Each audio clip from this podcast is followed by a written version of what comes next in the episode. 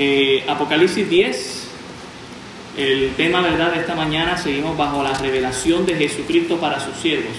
La revelación de Jesucristo para sus siervos. Y el título de esta mañana es El mensaje agridulce de Dios. El mensaje agridulce de Dios. Si pueden estar conmigo de pie, vamos a leer Apocalipsis 10, los primeros, todos los, los 11 versículos que tenemos aquí, Apocalipsis 10, del 1 al 11, el mensaje agridulce de Dios. Leemos de manera antifonal, yo el 1, ustedes el 2, nos unimos en el 11. Dice, vi descender del cielo a otro ángel fuerte, envuelto en una nube, con el arco iris sobre su cabeza, y su, y su rostro era como el sol, y sus pies como columnas de fuego.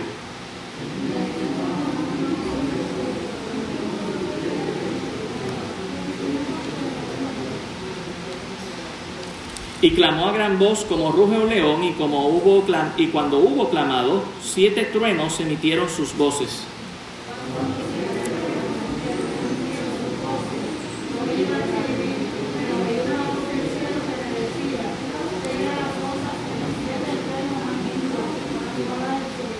Y el ángel que vi en pie sobre el mar y sobre la tierra levantó su mano al cielo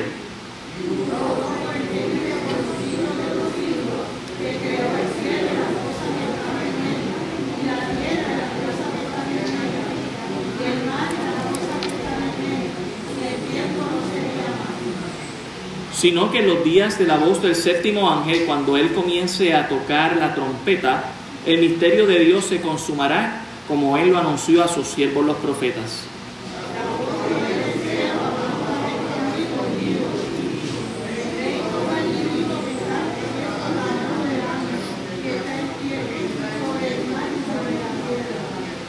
Y fui al ángel diciéndole que me diese el librito y él dijo, toma y cómelo y te amargará el vientre, pero en tu boca será dulce como la miel.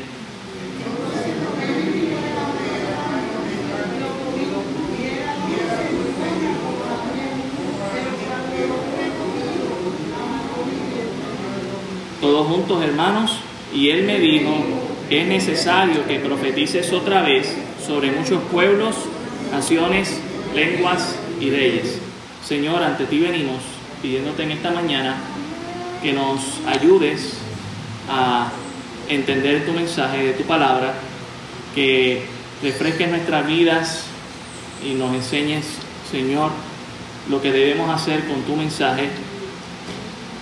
Te rogamos, Señor, en esta mañana en especial que este humo que está entrando pueda salir para que podamos respirar bien y que no haya nada, Señor, que estorbe tu mensaje, sino que tu mensaje pueda ser dado con la claridad de tu palabra, que tu Espíritu Santo hable en nuestras vidas, tu nombre sea exaltado y glorificado, tu iglesia sea edificada. En el nombre de Jesús. Amén. Pueden tomar asiento, hermanos. El mensaje agridulce de Dios. Apocalipsis 10. Hasta aquí hemos llegado por la gracia del Señor. Hermanos, en nuestro sistema sensorial, nuestra lengua puede detectar lo que es salado, lo que es dulce, lo que es amargo, lo que es agrio, lo que es soso.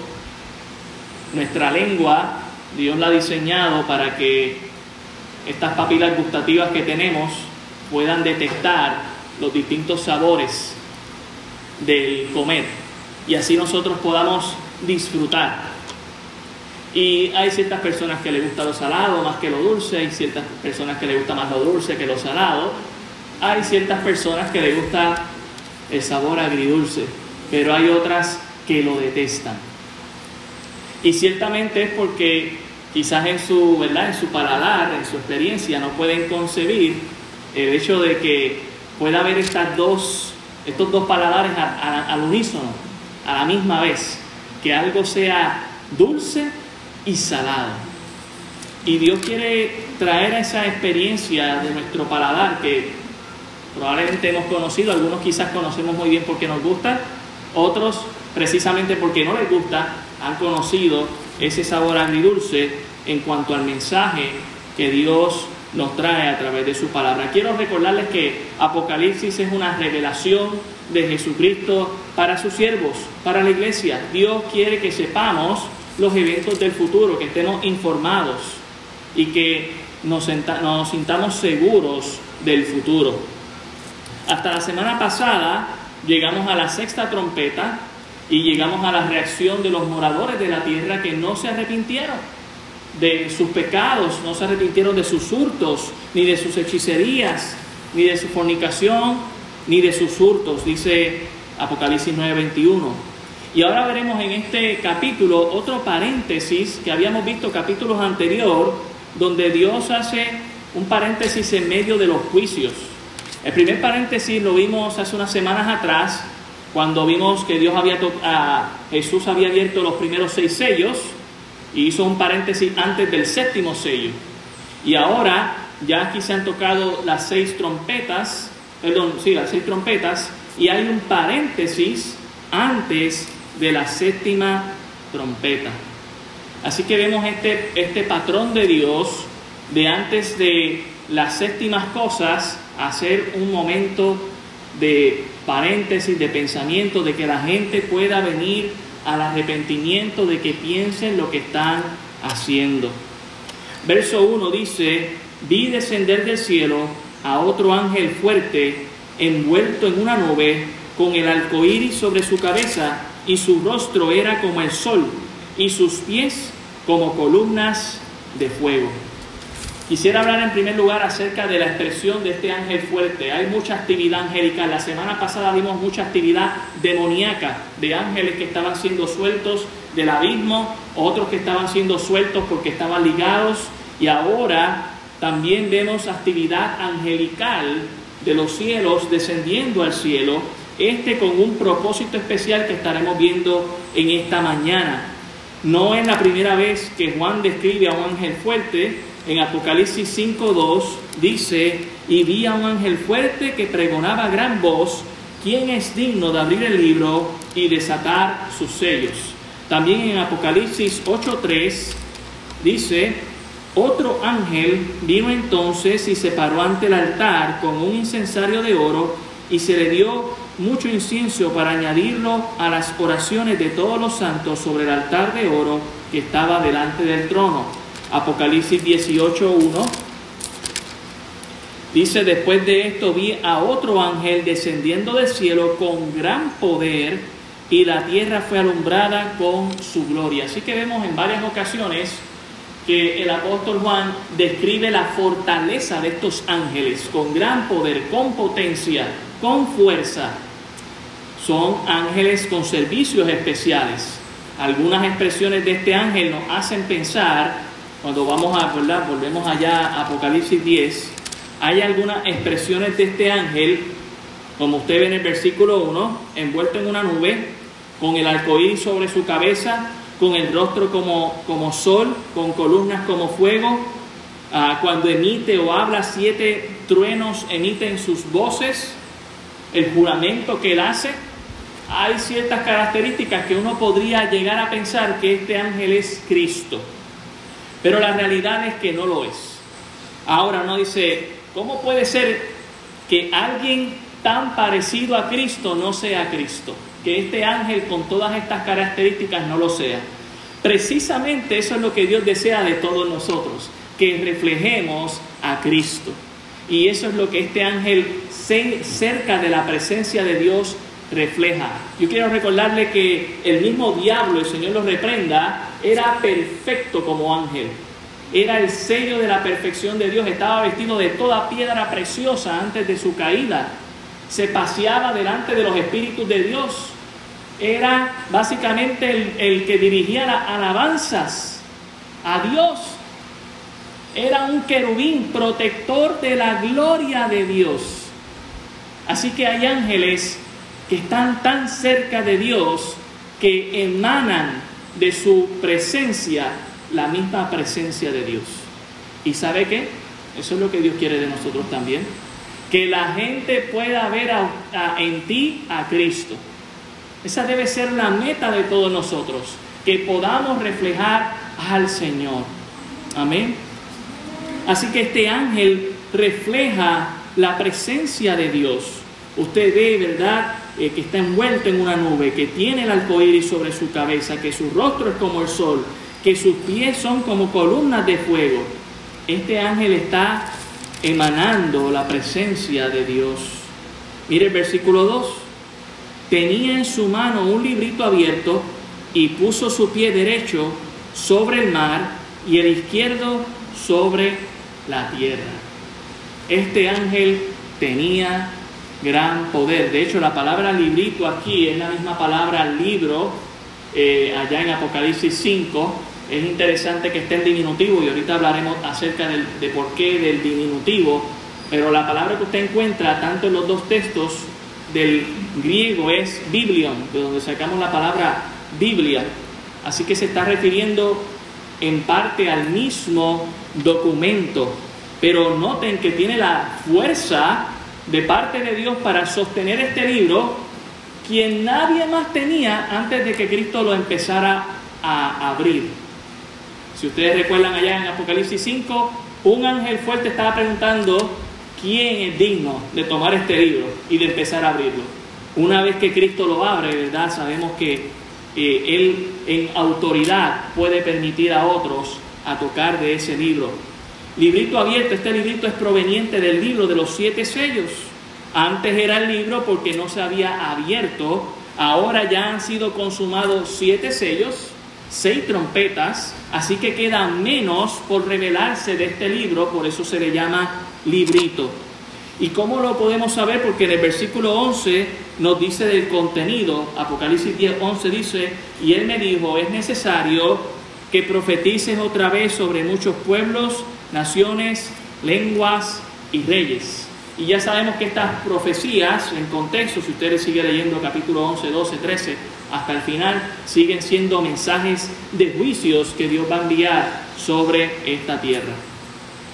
En el versículo 3 nos dice que este ángel clamó a gran voz como ruge un león. Otra característica que sabemos que rápido la podemos relacionar con Cristo. Y cuando hubo clamado, siete truenos emitieron sus voces. Ahora, no es de extrañarnos que un ángel pueda hacer lo que Cristo hace, porque si recordamos de los seres vivientes, hay cuatro seres vivientes que tenían cuatro rostros.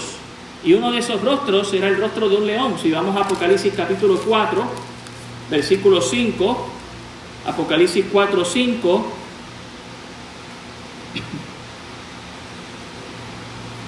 dice aquí, y del trono salían relámpagos y truenos y voces, delante del trono ardían siete lámparas de fuego, las cuales son los siete espíritus de Dios. También versículo 8 y los cuatro, perdón, versículo 7, el primer ser viviente era semejante a un, ¿qué?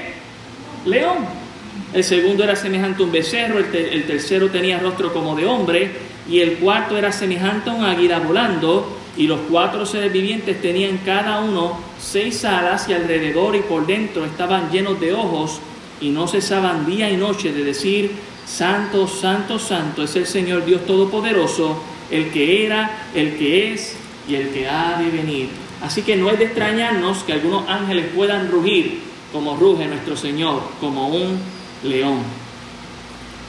También en Apocalipsis 6.1 dice lo siguiente, vi cuando el Cordero abrió uno de los, de los sellos y, y oí a uno de los cuatro seres vivientes decir como con voz de trueno.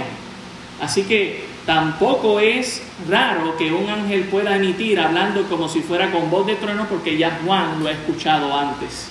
¿Está conmigo, hermano? Así que este ángel clama a gran voz como ruge un león y cuando hubo clamado, siete truenos emitieron sus voces. Ya sabemos que la palabra siete es, un número muy eh, repetido en el libro y lo que significa es que Dios es completo, que sus juicios son completos y que su mensaje es completo. Contiene lo dulce y contiene lo amargo. Contiene lo que nos agrada y contiene también lo que no nos agrada, pero es verdad. Así que este mensaje está a punto de darse por el ángel. de parte de Dios. Mire el versículo 4. Cuando los siete truenos hubieron emitido sus voces, yo iba a escribir, ¿verdad? Está hablando Juan de sí mismo.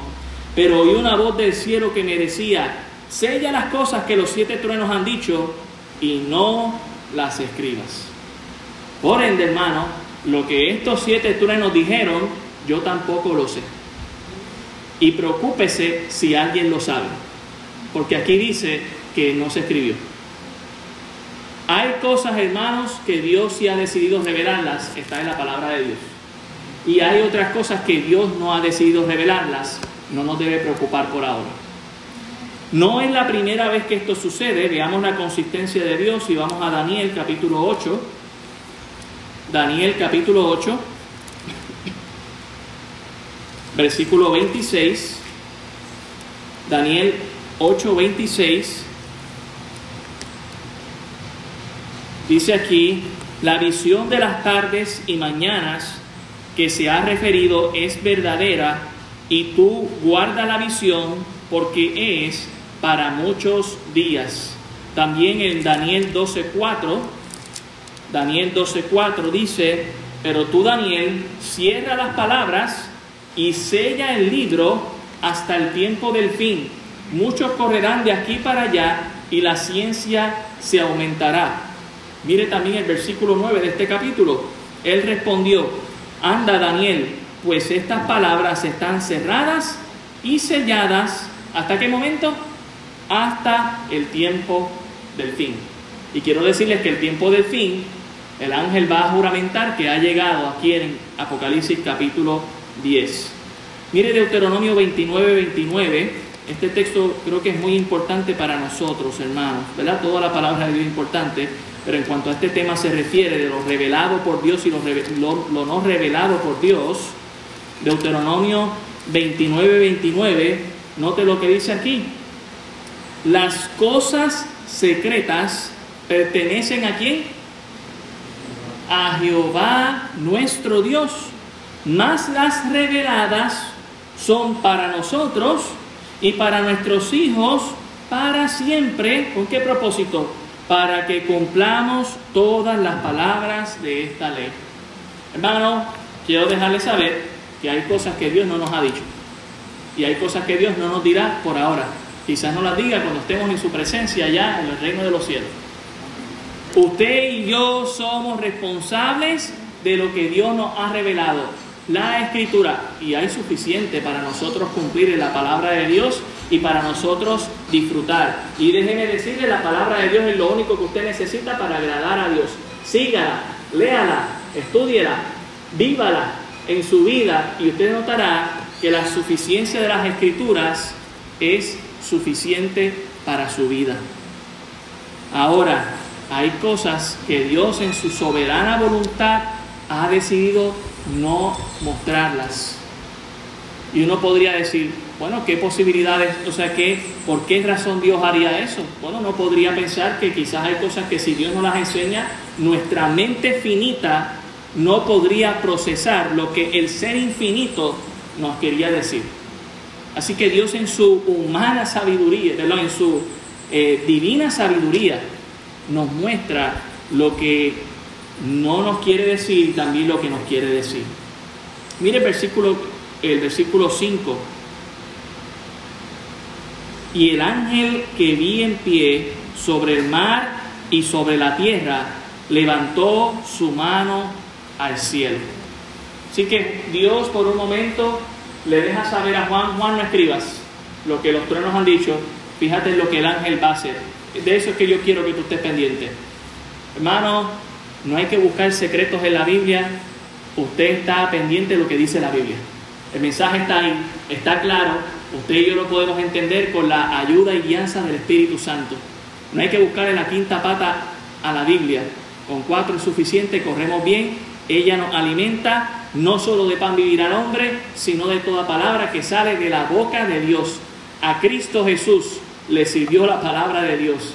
Jesús dijo, santifícalos en tu verdad, tu palabra es verdad. Jesús derribó y, venció a Satanás por la palabra de Dios. Jesús vivió por la palabra de Dios. Así que ciertamente eh, es la herramienta que usted y yo tenemos. Dios le dice aquí, mira al ángel lo que va a hacer. Y es bien interesante lo que el ángel está haciendo en el versículo 5, vuelvo y lo leo. Y el ángel que vi en pie sobre el mar y sobre la tierra levantó sus manos al cielo. El ángel tiene su pie en el mar, en la tierra y su mano en el cielo. Es decir, que el ángel está tocando todo lo creado por Dios. Va a hacer algo que involucra a toda la creación de Dios y a sus criaturas. Lo que el ángel va a hacer es algo solemne delante de Dios y delante de toda la creación. Mire el versículo 6, que es lo que hace solemne. Y juró por el que vive por los siglos de los siglos, que creó el cielo y las cosas que están en él, y la tierra y las cosas que están en ella, y el mar y las cosas que están en él. Ahí usted ve el propósito de por qué el ángel tenía un pie en el mar, otro pie en la tierra y uno en el cielo. Eh, esto era un ángel bastante grande para que pueda hacer las dos cosas. No nos está diciendo que tocó la orilla del mar y con otro la arena, no. un ángel grande está tocando el mar, así que no se hunde de donde está. Está tocando el mar, está firme y está tocando el cielo y está jurando por el que vive y por la creación misma. Y dice aquí que el tiempo no sería más. Para que nosotros podamos entender que el tiempo no sería más, es que se acabó la espera, que el tiempo había llegado para Dios cumplir con su palabra, de hecho lo dice el versículo 7.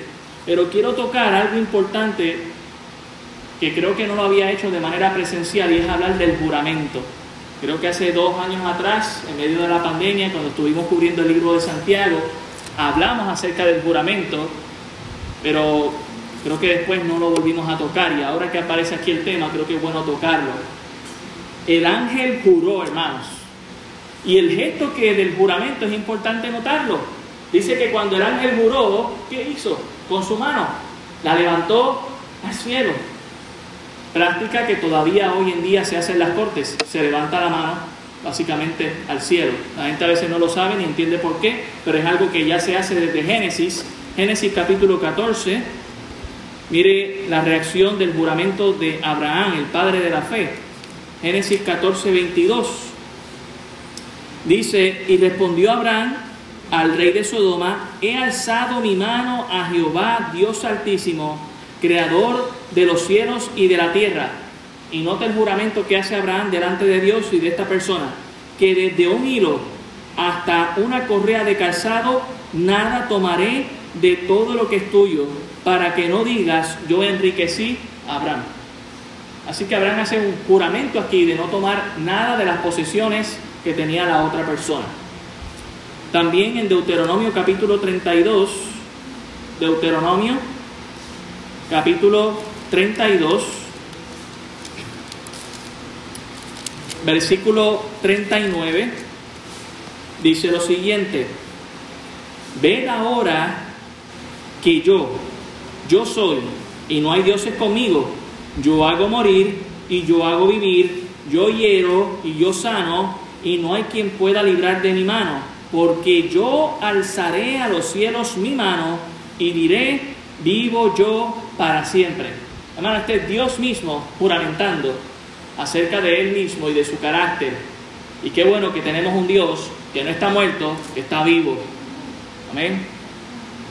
Mire Daniel capítulo 12, versículo 7. Daniel 12:7. Daniel capítulo 12, versículo 7. Dice, y oí al varón vestido de lino que estaba sobre las aguas del río, el cual alzó su diestra. Y este hace algo más también. Y su siniestra, o sea que levantó ambas manos al cielo y juró por el que vive por los siglos, que será por tiempos, tiempos y la mitad de un tiempo. Así que vemos tanto Dios, los ángeles y en Abraham seres humanos haciendo juramentos y vemos que levantan su mano para hacer el juramento. Si vamos a Deuteronomio 6, Deuteronomio 6, espero que usted me tenga paciencia en cuanto a este tema, pero creo que es importante tocarlo y entenderlo. Deuteronomio 6, 13. Deuteronomio 6, 13 dice, a Jehová tu Dios temerás y a Él solo servirás y por su nombre jurarás.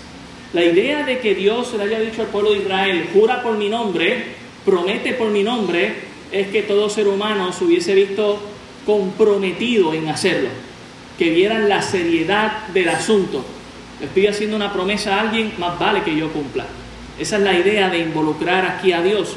Mire también el capítulo 10 de Deuteronomio, el versículo 20, dice, a Jehová tu Dios temerás, a Él solo servirás y a Él seguirás y por su nombre jurarás. Él es el objeto de tu alabanza y Él es tu Dios que ha hecho contigo estas cosas grandes y terribles que tus ojos han visto. Sin embargo, los juramentos, como en otras escrituras nos sugieren, no deben hacerse a la ligera. El juramento debe ser un pensamiento profundo, premeditado, recordando que tenemos una naturaleza caída y que muchas veces no somos capaces de cumplirlos. Recordemos que cuando hacemos un juramento o una promesa, usted podría, si falla, usar el nombre de Dios en vano, como dice Éxodo 27, y es algo que no queremos hacer. También en Levítico capítulo 19 se, le animaba al pueblo en cuanto a esto mismo se refiere. Levítico 19, 12 dice, Levítico 19, 12, y no juraréis falsamente por mi nombre, profanando así el nombre de tu Dios, yo Jehová. Así que ciertamente el pueblo tenía muy claro que la única manera en que debían hacer juramentos era en el nombre de Dios y era para estar comprometidos en cumplir con esa promesa que le habían hecho a otra persona. Llegamos a los días de Cristo, Mateo capítulo 5, versículo 33. Y el pueblo y los fariseos los religiosos de aquel tiempo inventaron otro sistema de juramento para esquivarse de la responsabilidad de cumplir. Y miren por lo que ellos juraban. Mateo 5:33. Jesús les está hablando aquí, les está diciendo, además habéis oído que fue dicho a los antiguos, no perjurarás, sino cumplirás al Señor tus juramentos. Pero yo digo, no juréis en ninguna manera. Miren los juramentos que ellos hacían. Juraban por el cielo, juraban por el trono de Dios, juraban por la tierra, juraban eh, por Jerusalén, la ciudad del rey. Así que ellos habían, se habían esquivado de la promesa y juraban por cualquier otra cosa. En otro pasaje hasta se menciona que juraban por sus padres, cosa que lamentablemente hoy en día algunos tienen como práctica. Uno cuando niño escucha los demás y repite, ¿verdad? Yo lo juro por mi madre. Pero no es algo correcto de hacer. Miren lo que dice el Señor aquí en el verso 36. Ni por tu cabeza vas a jurar, porque no puedes hacer blanco o negro un solo cabello, pero sea vuestro hablar sí, sí, no, no, porque lo que es más de esto, de mal procede. En otras palabras, el Señor nos está diciendo aquí, si tú eres conocido como una persona que cumple con lo que dice, no tienes ni que llegar a jurar porque la gente va a saber, yo puedo contar con esa persona, lo que me está diciendo, él lo va a hacer. O él me va a decir, no lo puedo hacer y va a ser honesto conmigo. Así que ciertamente nunca se prohibió el juramentar por Dios en las escrituras, si Jesús está prohibiendo que esquiven que se vayan ¿verdad? por otros lugares hacer trampa y jurar por cosas que no debían jurar. Y que en otras palabras, en vez de estar juramentando, fueran honestos en su proceder. Pero aún al apóstol Pablo se le ve haciendo esto, Romanos capítulo 9, Romanos capítulo 9, aplicando las enseñanzas de nuestro Señor Jesucristo, Romanos 9, verso 1, mire lo que él dice. Romanos 9, 1. Verdad digo en Cristo, no miento. Se los prometo, les estoy diciendo la verdad. Y mi conciencia me da testimonio en el Espíritu Santo. Básicamente está usando el nombre de Dios. Sabemos que no es vano porque lo que va a decir es dirigido por el Espíritu Santo. Mire Hebreos capítulo 6. Esta mañana le leí este pasaje a los jóvenes. Hebreos el capítulo 6, verso 16. Hebreos 6, 16. Dice, porque los hombres ciertamente juran por uno mayor que ellos, hablando de Dios, y para ellos el fin de toda controversia es el juramento. Bueno, pues para que me creas te lo voy a jurar. Para confirmación. Verso 17.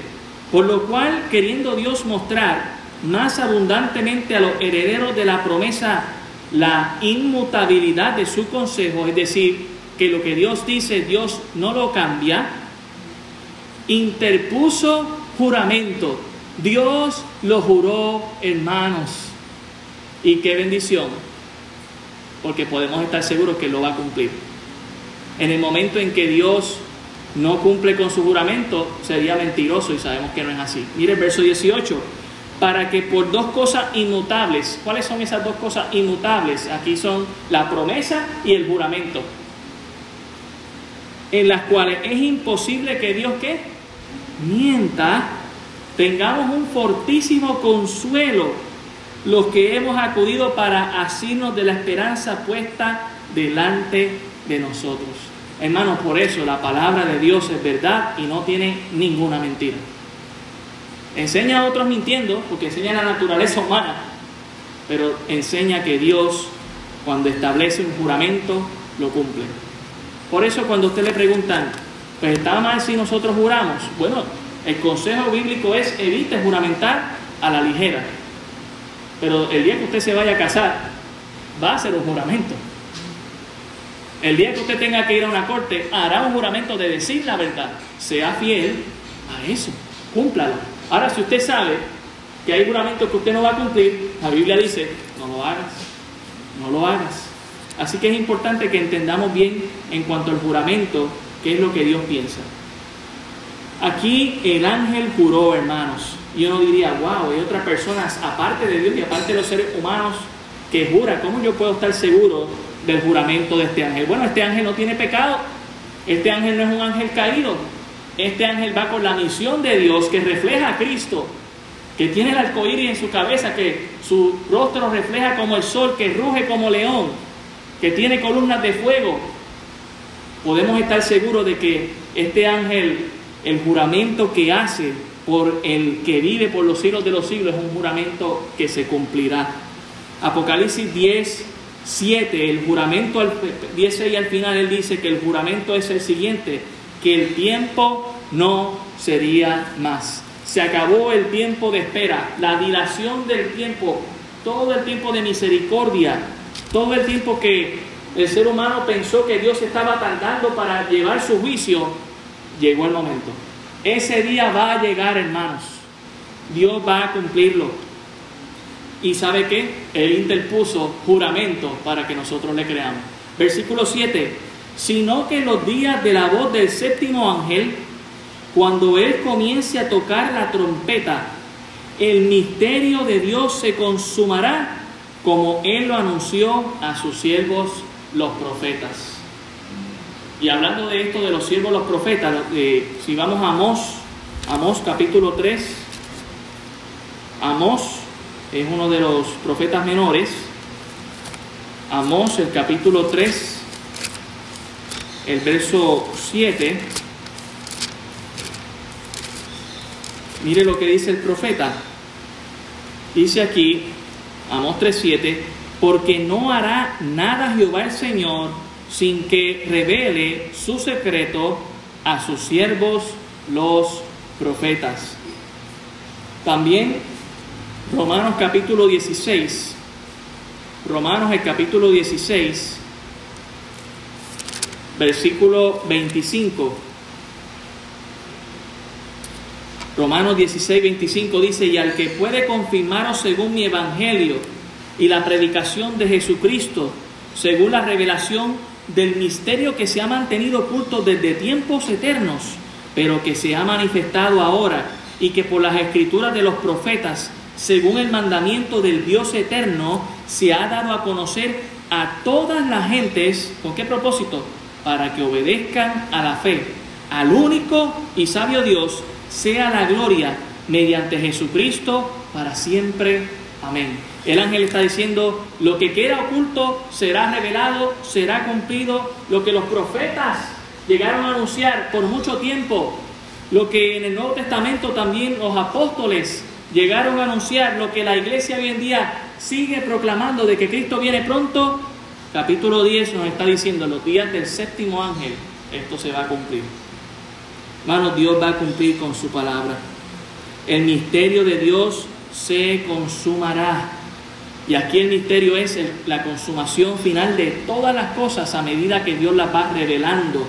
La destrucción a los pecadores y el establecimiento final de Cristo aquí en la tierra. Mire el versículo 8 de Apocalipsis 10. La voz que oí del cielo me habló otra vez. Recuerden que le habló ahorita diciéndole, sella, no escribas esas palabras, no son para nadie, son para mí. El día que ustedes las escuchen las entenderán. Versículo 8, la voz que oí del cielo habló, habló otra vez conmigo y dijo, ve y toma el librito que está abierto. Noten el, el énfasis, el librito que está abierto, estaba cerrado. En Apocalipsis 5 Jesús lo empezó a abrir. Apocalipsis 6 dice aquí que está abierto en la mano del ángel que está en pie sobre el mar y sobre la tierra. Así que Dios le da un mandato, vea donde este ángel, él está allí, él, está haciendo un juramento, pero tiene en su mano el librito, vea donde él, versículo 9, y fui al ángel diciéndole que me diese el librito, pero para sorpresa de Juan, el ángel le dice lo siguiente, y él me dijo, toma, cómelo y te amargará el vientre, pero en tu boca será dulce como la miel. Mire el versículo 10, entonces tomé el librito de la mano del ángel y lo comí, y era dulce mi boca como la miel, pero cuando la hube comido, amargó mi vientre. Él está testificando que lo que el ángel le dijo fue cierto. Vas a tener esta experiencia cuando te comas el librito va a ser dulce en tu boca, pero va a amargar tu vientre. ¿Acaso fue Juan el único que tuvo esta experiencia? Vamos un momento a Ezequiel capítulo 3 y así vamos a entender mejor a qué se refiere con dulce y amargo. ¿Están conmigo, iglesia? Ezequiel 3, versículo 1. Juan no fue el único que tuvo esta experiencia. Mire este profeta Ezequiel, dice aquí, Ezequiel 3, verso 1, dice, me dijo, hijo de hombre, come lo que hayas, come este rollo y ve y habla a la casa de Israel. Y abrí mi boca y me hizo comer aquel rollo y me dijo, hijo de hombre, alimenta tu vientre y tus entrañas de este rollo que yo te doy. Y lo comí. Y fue en mi boca, ¿cómo le fue la experiencia? Dulce como la miel, así como Juan cuando la comió. Versículo 4. Luego me dijo, hijo de hombre, ve y entra a la casa de Israel y habla a ellos con mis palabras, porque no eres enviado a pueblo de habla profunda ni de lengua difícil, sino a la casa de Israel. No a muchos pueblos de habla profunda ni de lengua difícil, cuyas palabras no entiendas, y si a ellos te enviara, ellos te, oyeran. Mas la casa de Israel no te querrá oír, porque no me quiere oír a mí, porque toda la casa de Israel es dura de frente y obstinada de corazón. Verso 14. Me levantó pues el espíritu y me tomó y fui, ¿en qué dice? En amargura, en la indignación de mi espíritu, pero la mano de Jehová era fuerte sobre mí. Hermanos, esto es algo que muchos de los siervos del Señor experimentamos.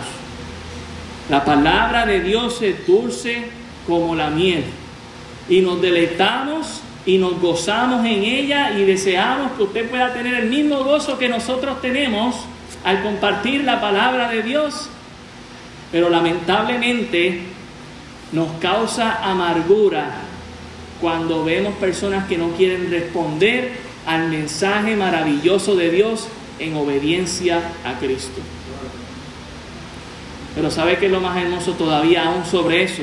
Lo que expresa el profeta al final del verso 14. Pero la mano de Jehová era fuerte sobre mí. A pesar de la experiencia agridulce del mensaje de Dios, vale la pena servir a Dios porque Dios anda con su cuidado. Mire Jeremías, el capítulo 15, también este profeta tuvo esa experiencia. Jeremías 15, 16. Jeremías 15, 16. Dice, fueron halladas tus palabras y yo las comí. Y tu palabra me fue por gozo y por alegría de mi corazón, porque tu nombre se invocó sobre mí Oh Jehová, Dios de los ejércitos, no me senté en compañía de burladores, ni me engreí a causa de tu profecía. Me senté solo porque me llenaste de indignación. Aunque aquí no menciona la palabra dulce y amarga, menciona la experiencia que también el profeta Ezequiel menciona.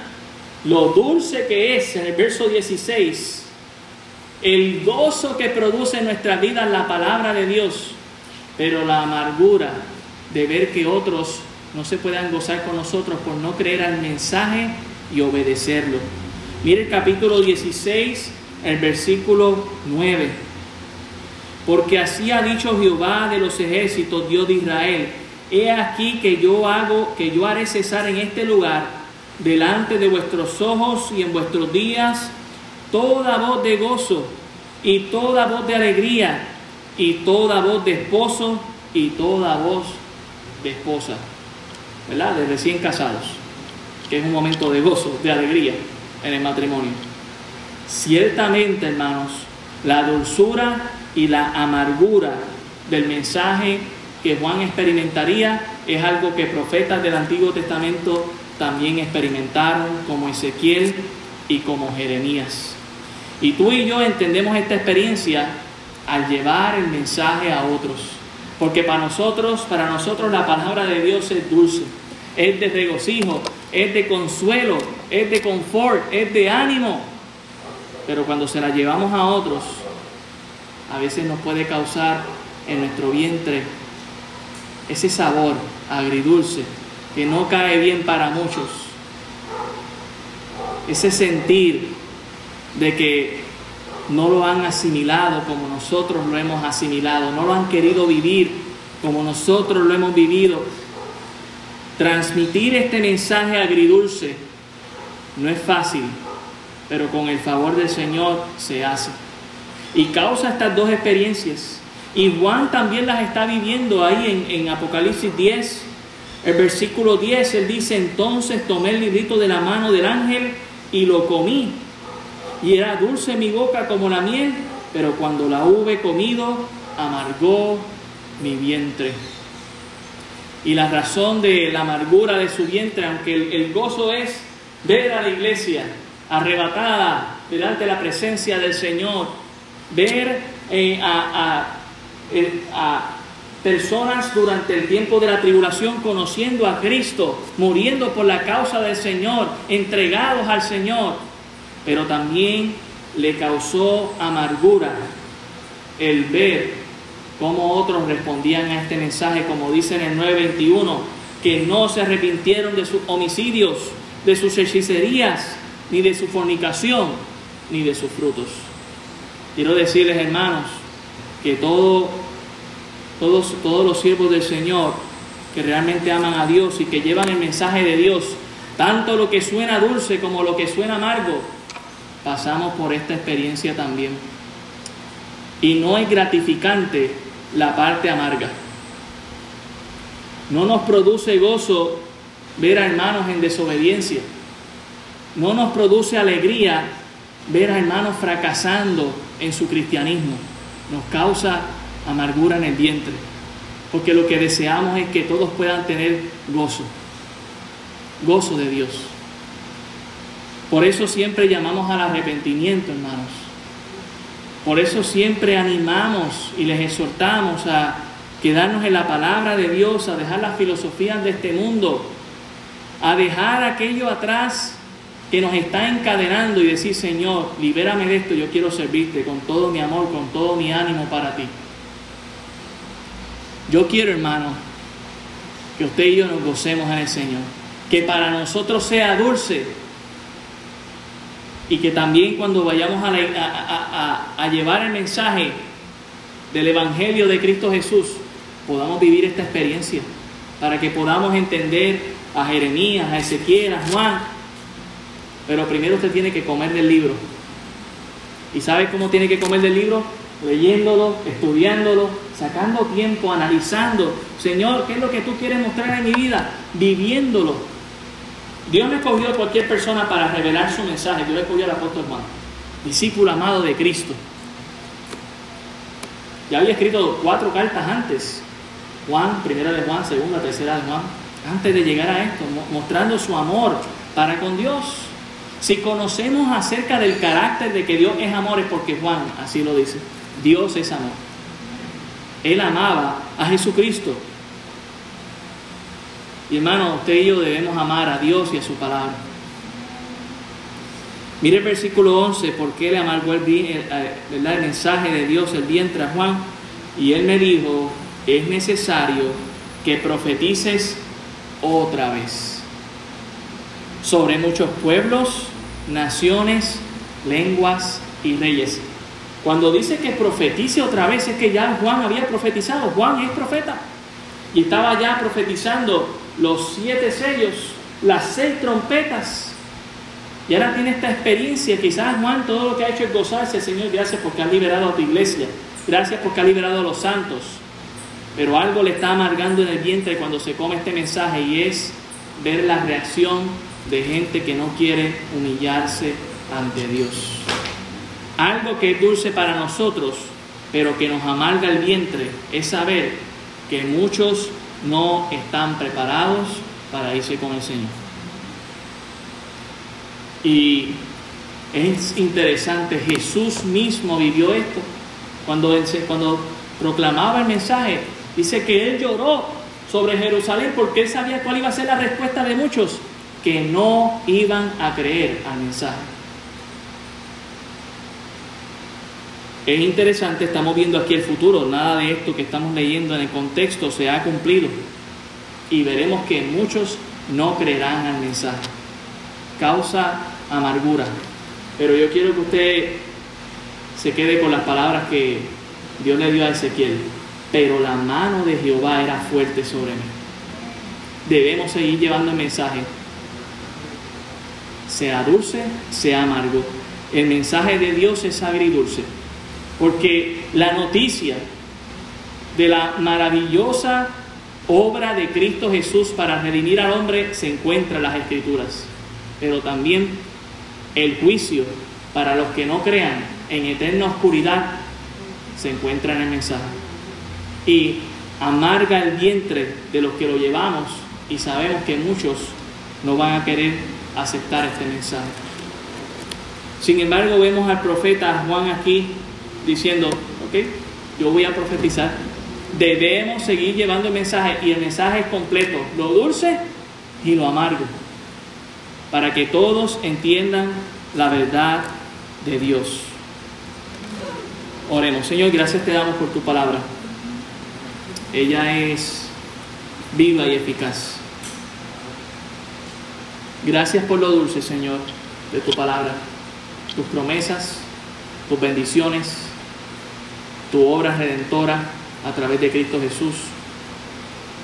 Gracias también por lo que amarga, mensajes de juicios, de justicia. Tú no deseas eso para nadie, Señor, pero el ser humano así lo ha decidido.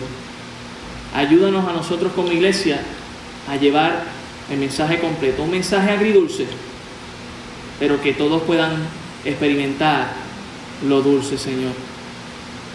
Ayúdanos a creer tu mensaje, a seguirte a ti, a honrarte con nuestras vidas, a acercarnos, Señor, para gozar de ese mensaje dulce para nuestras vidas. Gracias te damos por todo, Padre, en el nombre de Jesús. Amén.